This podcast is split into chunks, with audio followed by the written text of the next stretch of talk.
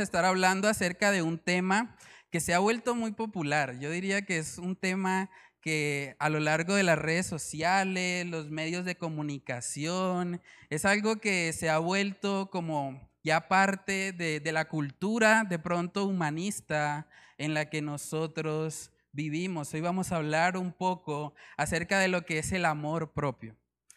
Muchas veces eh, a lo largo de las redes sociales, por ejemplo, podemos ver que se habla mucho acerca de esta idea. ¿sí? La gente está constantemente pensando, bueno, yo tengo que amarme primero a mí mismo para luego poder amar a los demás.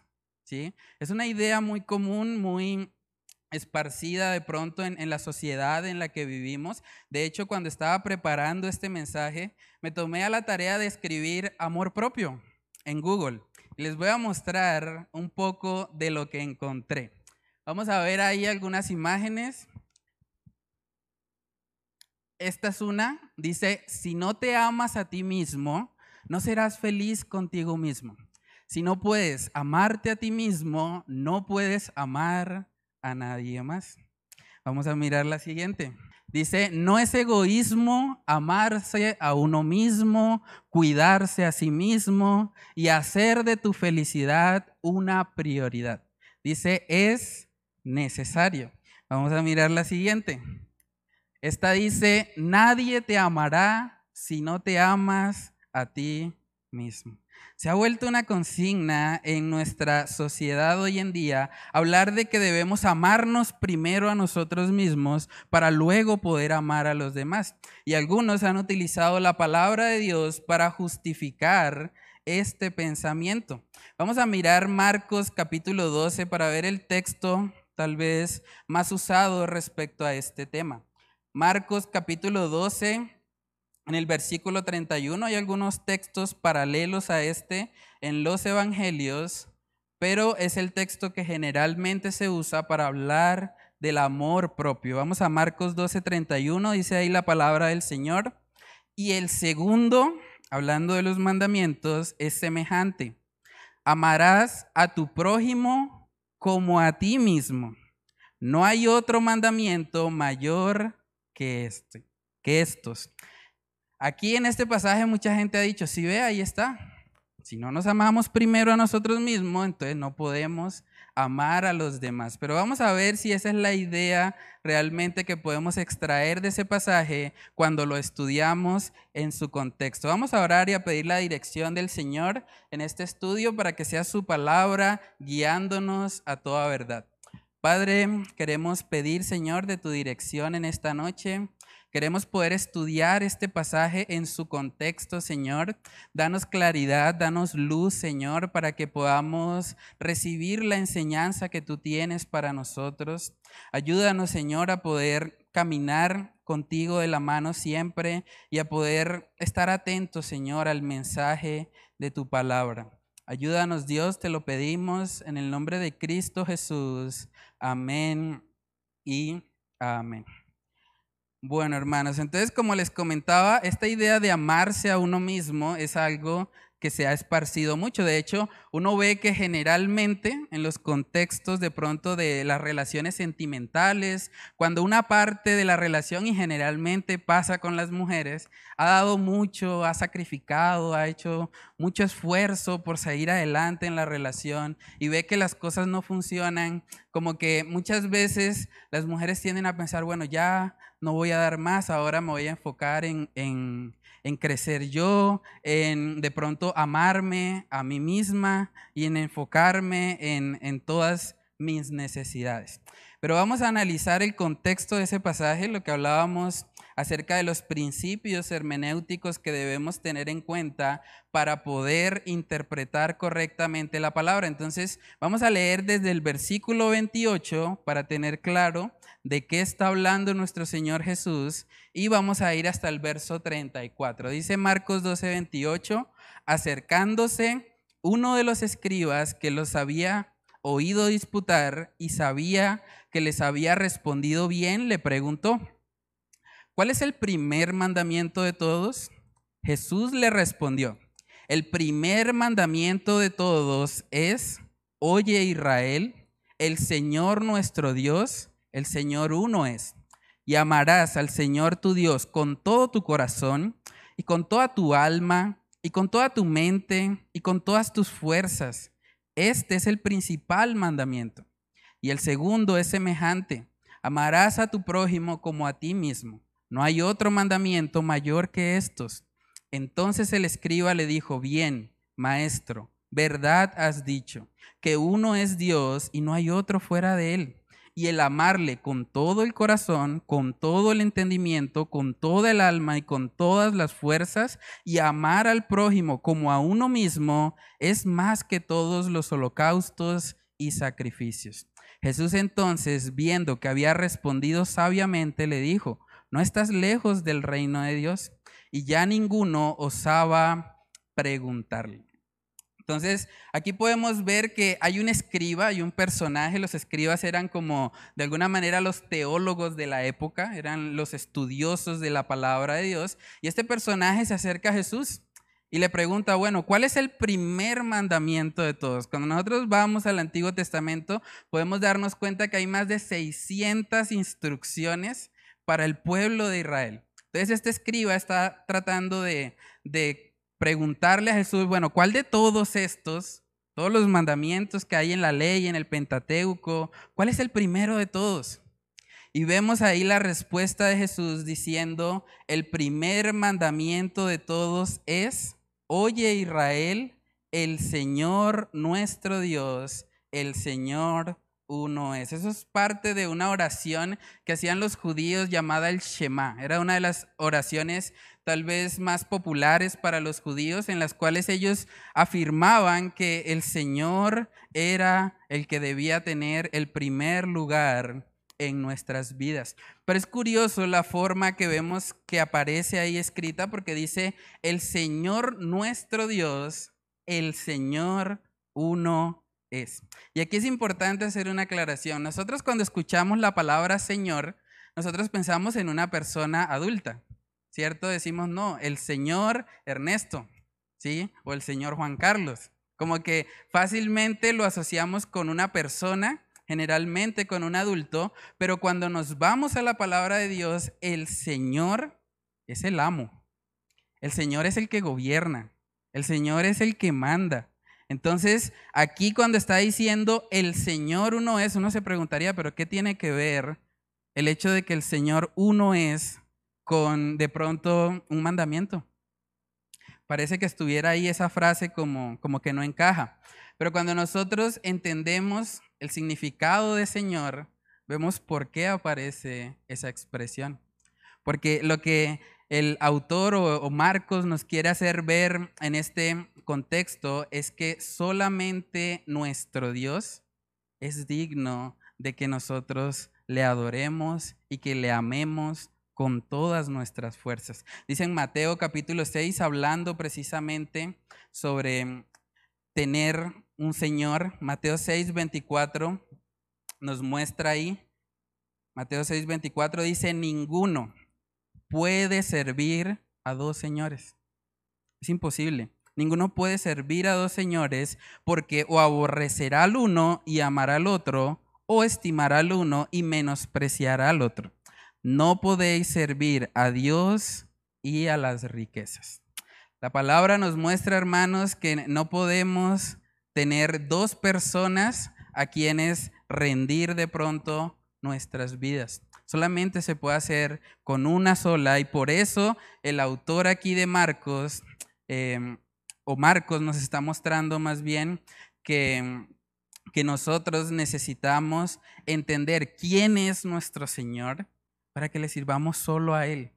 Porque no podemos servir a dos o más señores. Y por eso vemos en el versículo 30 la consecuencia de, si el Señor es uno, si Él es el único que es digno de ser llamado legítimamente Señor, entonces verso 30 dice, y amarás al Señor tu Dios. Y miren cuántas veces aparece la palabra todo o toda. Dice, con todo tu corazón y con toda tu alma y con toda tu mente y con todas tus fuerzas. Este es el principal mandamiento. Pueden ver el énfasis que le está dando a que la entrega al Señor es absoluta. No se trata de, de pronto de estar como tibios ahí, como que no sé, como que estoy inseguro, ¿no? Cuando, cuando hablamos de amar al Señor, hay que amarlo con todo nuestro ser. Nuestro corazón, eso habla de nuestras emociones, de nuestra mente, nuestra voluntad, el alma. Cuando nosotros tomamos decisiones hay que hacerlo para el Señor. Nuestra mente, debemos enfocar nuestros pensamientos totalmente en Él. Nuestras fuerzas, cada día de nuestra vida debemos utilizar lo que el Señor nos ha dado para glorificarle. Y es muy importante entender ese primer mandamiento. Porque antes de hablar del segundo, hay que entender que había un primer mandamiento. Dice Marcos 12:31. Y el segundo es semejante. O sea, hay una conexión entre el primer mandamiento y el segundo. Dice que es semejante. Y ahí es donde uno podría pensar, bueno, ¿qué, semejanza hay entre amar a Dios y ahora lo que dice ahí el verso 31 de amar a nuestro prójimo. Y para eso vamos a mirar primera de Juan, capítulo 4, para ver cómo estas dos cosas están ligadas. Una persona no puede decir que ama a Dios y al mismo tiempo aborrece a su prójimo. Eso es totalmente incompatible. Vamos a primera de Juan capítulo 4, versículo 20, dice ahí, si alguno dice, yo amo a Dios y aborrece a su hermano, es mentiroso. Pues el que no ama a su hermano, a quien ha visto, ¿cómo puede amar a Dios a quien no ha visto? Entonces, lo que nos está mostrando aquí el contexto es que para nosotros amar a nuestro prójimo como a nosotros mismos, primero debemos amar a Dios. Debemos amar a Dios con todo nuestro ser. Eso es importante entenderlo porque el texto no está diciendo que debemos amarnos primero nosotros mismos. De hecho, en el original solamente hay dos imperativos, solamente hay dos mandamientos. Uno es amar al Señor con todo nuestro ser y el otro es amar a nuestro prójimo como a nosotros mismos. Si para amar a nuestro prójimo tuviésemos que primero amarnos a nosotros mismos, deberían haber tres, tres mandamientos ahí. Uno de ellos debía ser pues amar a Dios con todo nuestro ser, luego debería estar el amarnos a nosotros mismos y luego vendría el amar a los demás. Pero eso no es lo que vemos en este pasaje. En este pasaje vemos que se está dando por sentado que nosotros ya nos amamos. Por eso el estándar ahora es que cuando yo amo a Dios y todas las personas que me rodean tienen la imagen de Dios, en ellos, yo les voy a empezar a amar también. Voy a empezar a amarles así como me amo a mí mismo. Y eso es importante también entenderlo. Este texto está asumiendo que nosotros ya nos amamos. Y eso lo vemos también a lo largo de la palabra de Dios. Vamos a mirar Efesios capítulo 5 para ver cómo el apóstol Pablo ahí también reconoce ahí en el contexto de los matrimonios que por naturaleza nosotros ya nos amamos. Efesios capítulo 5, versículo 29 dice, porque nadie aborreció jamás a su propia carne, sino que la sustenta y la cuida, como también Cristo a la iglesia. Hermanos, nosotros por naturaleza ya nos amamos. No hace falta ser adivino para saber que ustedes comieron esta semana, para saber que ustedes se sustentaron y por eso están hoy acá. O sea, nosotros por naturaleza estamos siempre amándonos. Estamos comiendo, estamos bajo un techo, estamos protegiéndonos del peligro. Entonces realmente debemos tener mucho cuidado cuando le decimos a las personas que primero deben amarse a sí mismas. Porque cuando hablamos de personas que no han conocido al Señor y cuando hablamos de amarse a sí mismos sin amar al Señor, realmente podemos estar causando mucho daño. Imagínense lo terrible que sería, por ejemplo, decirle a un pedófilo, decirle, no, usted tiene que amarse primero a usted mismo. ¿Qué va a hacer ese hombre? Si no conoce al Señor, si no cumple el primer mandamiento, él se va a amar de forma autodestructiva y va a hacerle daño a muchas personas. ¿Qué pasaría si nosotros le dijéramos a un sicario? No, pues usted tiene que amarse a sí mismo, proveer para su casa. O sea, Si nosotros alentamos a personas que no conocen al Señor a que se amen a sí mismas, les vamos a hacer un grave daño. Cuando nosotros nos acercamos a una persona que de pronto esté desanimada, que esté pasando por una situación difícil, el consejo primeramente es decirle que ame a Dios con toda su alma, con toda su mente, con todo su corazón y con todas sus fuerzas. Eso es lo primero, porque si hace eso, el segundo mandamiento va a ser semejante va a empezar a amar también a su prójimo. Pero es importante el orden. No podemos ir al segundo mandamiento olvidándonos del primero. Entonces eso es muy importante, hermanos. Cuando nosotros amamos a Dios, Él se encarga de nuestras relaciones interpersonales. Nosotros como creyentes podemos ser fieles porque tenemos un Dios fiel. Nosotros podemos perdonar a otros porque tenemos un Dios que ya nos ha perdonado. Podemos ser amables y gentiles con los que nos rodean, porque tenemos un Dios que ha sido amable y gentil con nosotros. Podemos ser humildes porque nuestro Señor Jesucristo fue manso y humilde de corazón. Entonces es muy importante entender este pasaje en su contexto y no tratar de colocar cosas que el pasaje no dice. No debemos ir por ahí diciéndole a la gente, bueno, usted tiene que amarse primero a usted mismo para luego amar a los demás, porque podemos estar haciendo mucho daño. Entonces, a manera de resumen, aquí en el contexto inmediato podemos ver que se nos muestra que solo hay un amo, solo hay un Señor, el Señor uno es. Y solamente cuando le amamos a Él con todo nuestro ser, solamente cuando eso sucede, es que llegamos a amar a nuestro prójimo con el mismo estándar que nos amamos a nosotros mismos. Eso es lo que nos está mostrando el contexto inmediato de este pasaje. Ahora, para poder corroborar si realmente estamos interpretando correctamente, tenemos que ir un poco más hacia afuera, tenemos que mirar el contexto del libro. Cuando hablamos del contexto del libro, en este caso estamos hablando de un evangelio, es importante también mirar lo que dicen en los evangelios paralelos para que podamos tener una perspectiva más clara. Y vamos a ver, hermanos, que cuando miramos el contexto del evangelio de Marcos, podemos ver que nuestro Señor Jesucristo nunca enseñó el amor propio. Nuestro Señor Jesucristo nunca dijo, bueno, ámense primero ustedes mismos para que luego sí puedan amar a los demás. Antes Él enseñó el amor sacrificial. Él enseñó que tenemos que negarnos a nosotros mismos. Vamos a mirar algunos textos. Marcos capítulo 8. Marcos capítulo 8, versículos del 34 al 35, dice ahí. Y llamando a la gente y a sus discípulos, les dijo, si alguno quiere venir en pos de mí, ¿Qué dice? Niéguese a sí mismo y tome su cruz y sígame. Porque todo el que quiera salvar su vida, la perderá. Y todo el que pierda su vida por causa de mí y del Evangelio, la salvará. Eso es un texto fuerte. Jesús no dijo, si alguno quiere venir en pos de mí, ámese a sí mismo, primeramente, y después va a amar a los demás. ¿No? Dice, si alguno quiere venir en pos de mí, niéguese. Eso significa que vamos a querer tal vez hacer ciertas cosas y vamos a tener que decir, no, me niego a eso, porque quiero seguir a mi Salvador, quiero vivir para Él.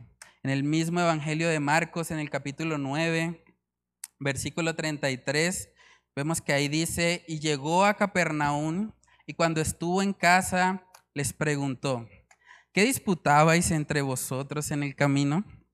Mas ellos callaron, porque en el camino habían disputado entre sí quién había de ser el mayor. Entonces él se sentó y llamó a los doce y les dijo, si alguno quiere ser el primero, será el postrero de todos y el servidor de todos. Aquí vemos que los discípulos estaban, bueno, ¿quién va a ser el mayor de nosotros? ¿Quién va a ser el más grande? Y Jesús le dice, bueno, en el reino de Dios las cosas funcionan al revés.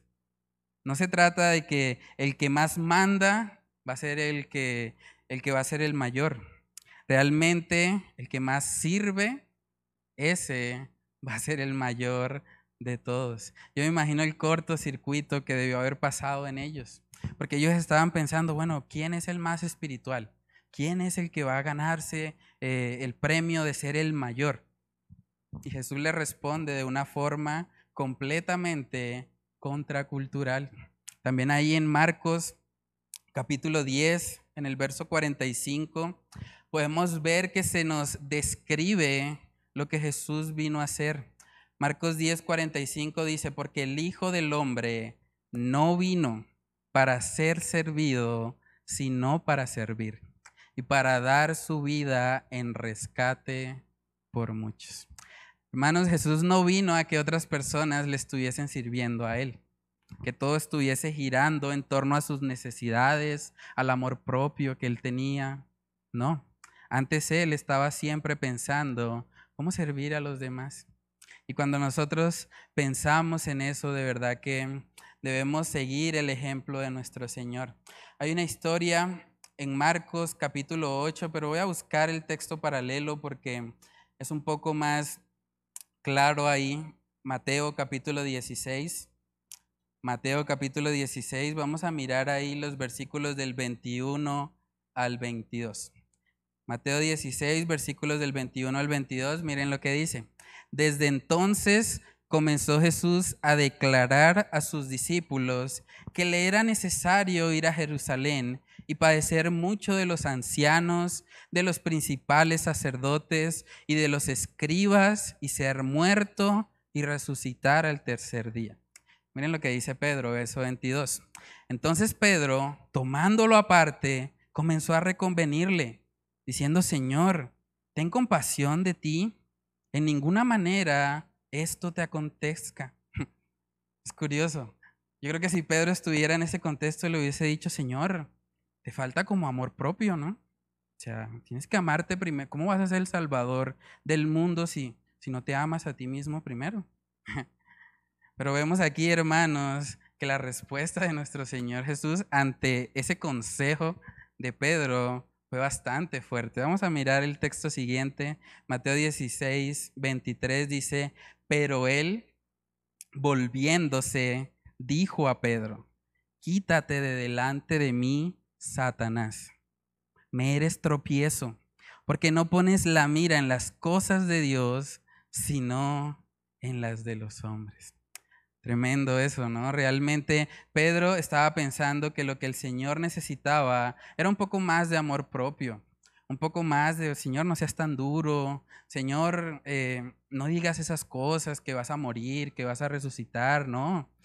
Tienes que crecer un poco más en, en la autoestima. Pero hermanos, aquí vemos precisamente que nuestro Señor le dice no, porque el amor a Dios estaba por encima del amor a la comodidad. Saben que Jesús sufrió la cruz.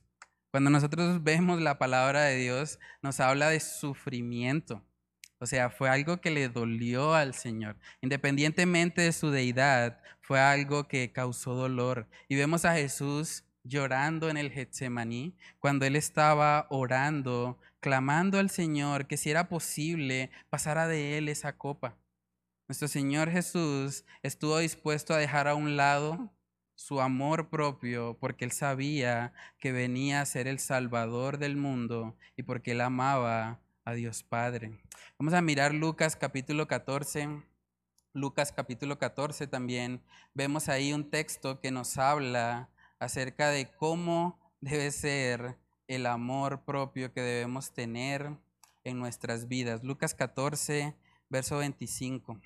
Dice ahí, grandes multitudes iban con él y volviéndose les dijo, si alguno viene a mí y no aborrece a su padre y madre y mujer e hijos y hermanos y hermanas y aún también su propia vida, no puede ser mi discípulo. Y el que no lleva su cruz y viene en pos de mí, no puede ser mi discípulo. Hermanos, este texto no está diciendo que debemos odiar a nuestros familiares, o que debemos odiarnos a nosotros mismos. Pero cuando comparamos el amor que sentimos por el Señor, pareciera que aborrecemos todo lo demás. incluyendo nuestra propia vida, porque nuestro amor por Él supera todo. Y cuando nosotros entendemos eso, hermanos, debemos darnos cuenta que la necesidad principal o el mandamiento principal es amar a Dios con todo nuestro ser, con todo lo que somos. En Marcos capítulo 14 vemos a nuestro Señor orando precisamente en el Getsemaní y vemos un poco de, su humanidad, lo vemos llorando, lo vemos triste por causa de lo que él sabía que iba a sufrir. Marcos capítulo 14, verso 32, dice ahí, vinieron pues a un lugar que se llama Getsemaní y dijo a sus discípulos, sentaos aquí entre tanto que yo oro. Y tomó consigo a Pedro, a Jacobo y a Juan, y comenzó a entristecerse y a angustiarse. Y les dijo, mi alma está muy triste hasta la muerte. Quedaos aquí y velad. Yéndose un poco adelante, se postró en tierra y oró que si fuese posible pasase de él aquella hora. Y decía, Abba Padre, Todas las cosas son posibles para ti. Aparta de mí esta copa, mas no lo que yo quiero, sino lo que tú. Hermanos, vemos a Jesús sacrificándose, colocándose como el salvador de este mundo, porque él sabía, si Jesús hubiese priorizado su amor propio, su comodidad, créanme que no tendríamos oportunidad de salvación no tendríamos manera de, ser rescatados de nuestra condición pecaminosa. Entonces, cuando miramos el contexto del libro, cuando miramos los evangelios, nos damos cuenta que Jesús nunca nos enseñó a amarnos a nosotros mismos. Él más bien nos enseñó a amar a los demás, así como Él nos ha amado. Y cuando entendemos eso, nuestra mentalidad cambia totalmente. Vamos a mirar ahora el siguiente círculo, que sería el análisis de toda la Biblia. ¿Qué dice la Biblia respecto al amor propio? ¿Debemos amarnos primeramente nosotros? Vamos a mirar lo que dice 2 de Timoteo capítulo 3.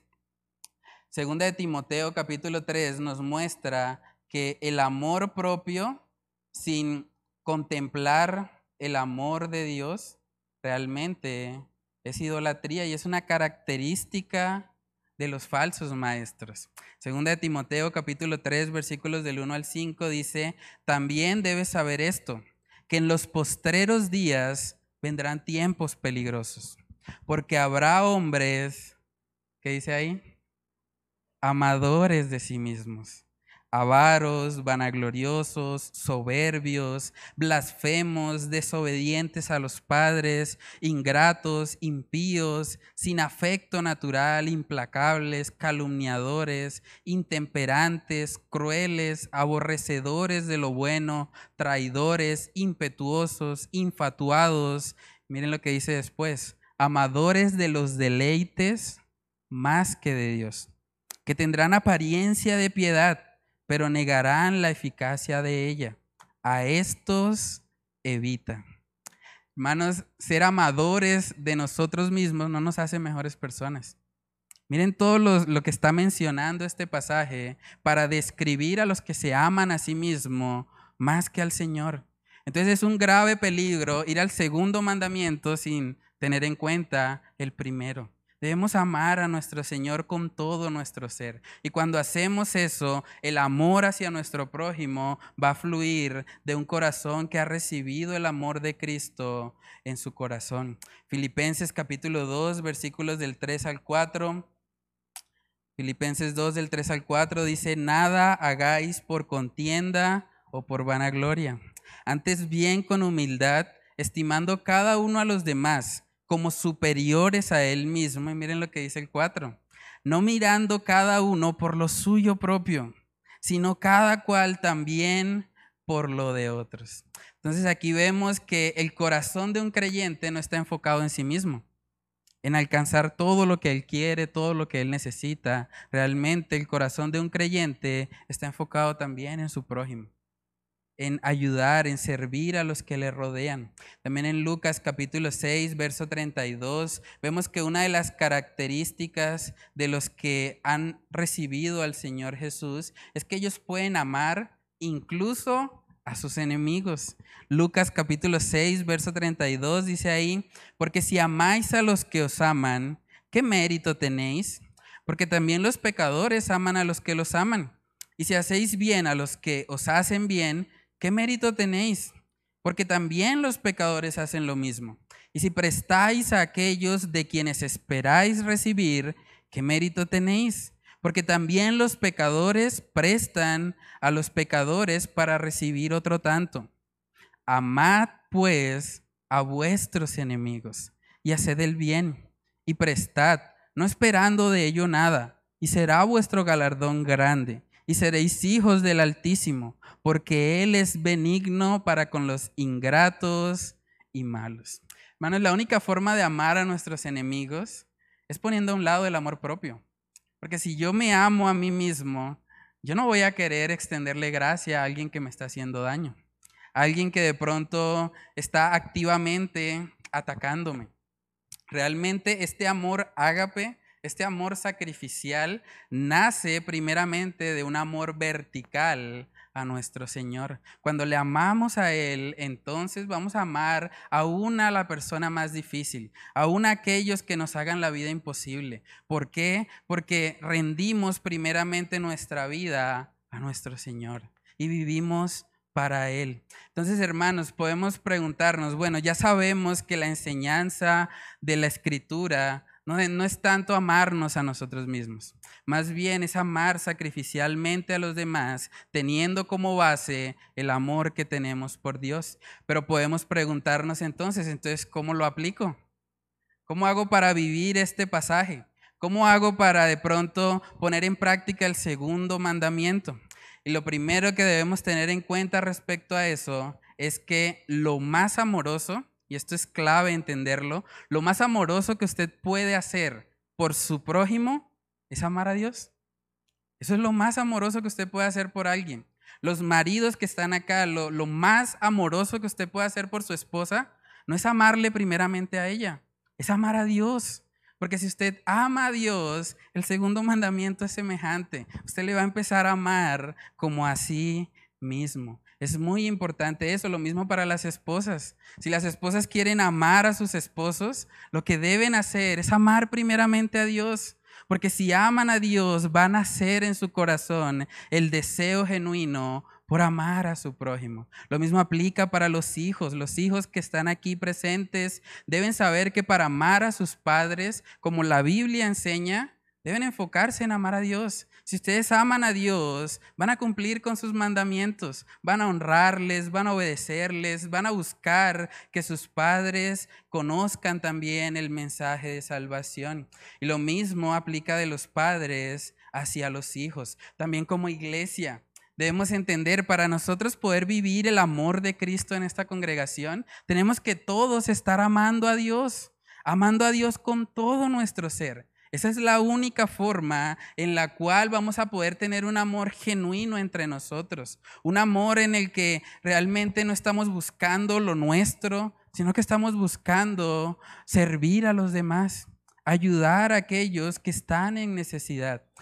El Señor Jesús dijo también en Juan capítulo 13, y ese texto es muy impactante también, Juan capítulo 13, verso 34, dice, un mandamiento nuevo os doy que os améis unos a otros, como yo os he amado, que también os améis unos a otros. Y miren lo que dice después, en esto conocerán todos que sois mis discípulos, si tuviereis amor los unos con los otros. Si nosotros vivimos este amor, hermanos, y todos estamos cumpliendo ese primer mandamiento, el mundo lo va a notar el mundo va a ver que somos personas diferentes. ¿Saben que ese amor ágape es la marca distintiva de un cristiano? Lo que nos hace diferente del mundo es que nosotros amamos genuinamente. Amamos con un amor sufrido, un amor benigno, un amor que no busca lo suyo, que no es jactancioso, que no tiene envidia. Ese es el amor de Cristo Jesús. Y como creyentes tenemos la capacidad de poder vivirlo. Saben que al mundo allá afuera no le importa tanto qué tan eruditos somos, qué tan bien hacemos una exégesis. Al mundo allá afuera eso no le importa. Ellos quieren ver cristianos que vivan lo que predican, que vivan el amor de Cristo, que realmente sean un reflejo de Cristo en la tierra. Entonces, cuando hablamos, hermanos, de este mandamiento, debemos entender que nuestro enfoque principal debe ser el Señor. La segunda aplicación que podemos sacar de este pasaje es que debemos tener cuidado con aconsejar a otros respecto a las filosofías de este mundo. El mundo está diciendo constantemente, hay que amarse, hay que tener amor propio, pero la Biblia no nos muestra eso. Debemos permitir que sea la palabra de Dios, que sea ella la que nos guíe, que sea ella la que moldee nuestra manera de pensar. No debemos ir por ahí diciéndole a la gente que nos rodea, usted tiene que amarse a sí mismo, no. Más bien digámosle, usted tiene que amar al Señor, usted tiene que buscarle con todo su ser. Y si usted hace eso, eventualmente el Señor se encarga también de sus relaciones interpersonales. ¿Saben que una de las cosas que el Señor hace cuando nos salva es que Él nos salva de nosotros mismos? Vamos a 2 de Corintios capítulo 5. 2 de Corintios capítulo 5, versículos del 14 al 15. Miren lo que dice. Porque el amor de Cristo nos constriñe. Pensando esto, que si uno murió por todos, luego todos murieron y por todos murió. Y miren el para qué. Para que los que viven ya no vivan para sí, sino para aquel que murió y resucitó por ellos. Hermanos, la salvación es lo único que puede salvarnos de nosotros mismos. Alguien dijo en una ocasión que cuando el Señor nos salva, nos salva de la tiranía de vivir para nosotros mismos. Porque por naturaleza hacemos eso. Vivimos para alcanzar nuestras propias metas, lo que nosotros queremos, pero cuando conocemos al Señor ya no vivimos para nosotros. Ahora vivimos para aquel que nos salvó y nos dio una vida eterna. Entonces, hermanos, debemos tener cuidado con aconsejar a otros de forma que no sea bíblica. Y por último, también podemos examinar en este pasaje si realmente tenemos ese amor. Porque como creyentes Jesús mismo dijo, si me amáis, guardad mis mandamientos. O sea, una evidencia de que amamos al Señor es que estos mandamientos los vamos a cumplir. Se van a ver reflejados en nuestro ser. No perfectamente porque nadie es perfecto, pero sí sinceramente, queriendo realmente cumplirlos, queriendo agradar a nuestro Señor. En primera de Juan capítulo 4 Primera de Juan capítulo 4, versículos del 7 al 8, se nos recuerda precisamente que si nosotros amamos a Dios, ese amor se va a evidenciar en nuestro amor por el prójimo. Dice Primera de Juan 4, versículos del 7 al 8. Amados, amémonos unos a otros, porque el amor es de Dios.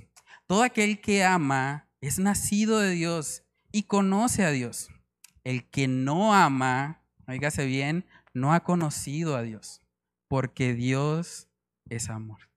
Yo quiero preguntarles en esta noche, ¿ustedes aman? No les estoy preguntando si ustedes vienen a la iglesia, no les estoy preguntando si ustedes oran, les estoy preguntando si ustedes aman. Porque el texto acá dice, el que no ama, no ha conocido a Dios. Si usted escuchando este mensaje se da cuenta y dice, no, realmente yo soy una persona que no he visto esa evidencia de amor en mi vida. Nunca he amado a alguien que de pronto me ha hecho daño. De pronto nunca he tenido la oportunidad de demostrar ese amor ágape, ese amor sacrificial de Cristo Jesús en mi vida. Si ese es su caso, puede ser que usted no haya conocido al Señor. Porque la Biblia dice que uno de los frutos o un aspecto del fruto del Espíritu es el amor. Y es ese amor ágape, ese amor que Cristo ha derramado en nuestros corazones y que ahora nosotros podemos compartir con los que nos rodean. Entonces, si usted realmente reconoce eso y usted dice, yo no he visto ese amor, yo le animo a que se acerque, hable con nosotros, miremos lo que enseña la palabra de Dios para que yendo a Cristo Jesús, arrepintiéndose de sus pecados, arrepintiéndose de su maldad, usted pueda recibir esa vida nueva. Usted pueda tener la convicción y la seguridad de que Cristo le ha salvado. Y si usted tiene eso en su corazón, eventualmente ese amor, ese, ese amor ágape, se va a notar. Y las personas a su alrededor lo van a ver. Y para los creyentes también que estamos acá, ¿saben que es posible servir al Señor sin tener amor? Nosotros vemos en Apocalipsis capítulo 2 que una de las de los cuestionamientos de nuestro Señor Jesús para una de las iglesias fue precisamente que estaban haciendo cosas, estaban activamente, em, digamos, participando del ministerio, pero Jesús dice ahí, bueno, una cosa tengo contra ti, que has dejado tu primer amor. Entonces examinémonos, hermanos, ¿qué, ¿qué, tanto estamos evidenciando este amor? ¿Qué tanto estamos cumpliendo con este primer y segundo mandamiento? Porque esos dos mandamientos resumen toda la ley y los profetas. Qué bueno que nosotros podamos servir al Señor con la motivación correcta, recordando que hacemos todo por amor a quien nos salvó. Vamos a orar. Padre, te damos Muchas gracias, Señor. Gracias por este tiempo, Señor, en el que tú nos permites poder abrir tu palabra, Señor, poder meditar en ella. Gracias por permitirnos ver, Señor, la necesidad que tenemos de cumplir primeramente con ese primer mandamiento, de amarte a ti, Señor, con todo nuestro ser, con toda nuestra alma, toda nuestra mente, todo nuestro corazón, todas nuestras fuerzas, Señor. Padre, yo te pido que podamos ser creyentes apasionados por ti, creyentes que le mostremos al mundo que tú eres lo más valioso en nuestras vidas, que no servimos al dinero, que no servimos a las metas personales, que te servimos a ti, que tú eres el Señor, que tú eres el que gobierna nuestras vidas. Ayúdanos a vivir cada día, Señor, enfocados en ti, con la mirada puesta en Cristo Jesús y entendiendo, Señor, que solamente teniendo un amor vertical hacia ti, Podemos amar genuinamente a los que nos rodean. Podemos ser instrumentos para que ellos se acerquen a ti y para que puedan evidenciar la salvación de tu palabra, Señor. Padre, oramos para que tú nos ayudes a poner en práctica esta tu palabra. Te lo pedimos, Señor, en el nombre de Cristo Jesús. Amén y amén.